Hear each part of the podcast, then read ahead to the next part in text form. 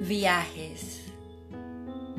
Cuando los famas salen de viaje, sus costumbres al pernoctar en una ciudad son las siguientes. Un fama va al hotel y averigua cautelosamente los precios, la calidad de las sábanas y el color de las alfombras.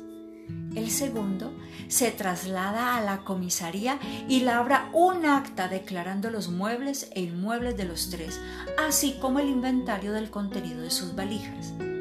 El tercer fama va al hospital y copia las listas de los médicos de guardia y sus especialidades.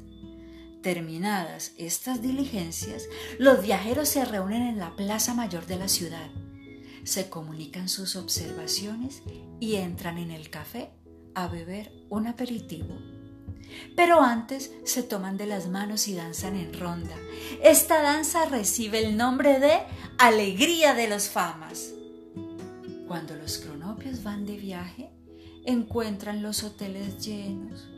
Los trenes ya se han marchado. Llueve a gritos y los taxis no quieren llevarlos o les cobran precios altísimos.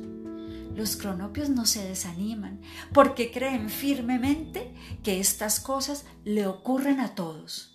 Y a la hora de dormir se dicen unos a otros, la hermosa ciudad, la hermosísima ciudad.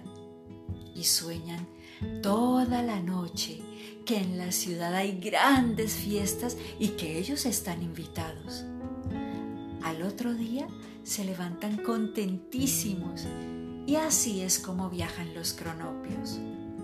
Las esperanzas sedentarias se dejan viajar por las cosas y los hombres y son como las estatuas que hay que ir a ver porque ellas no se molestan.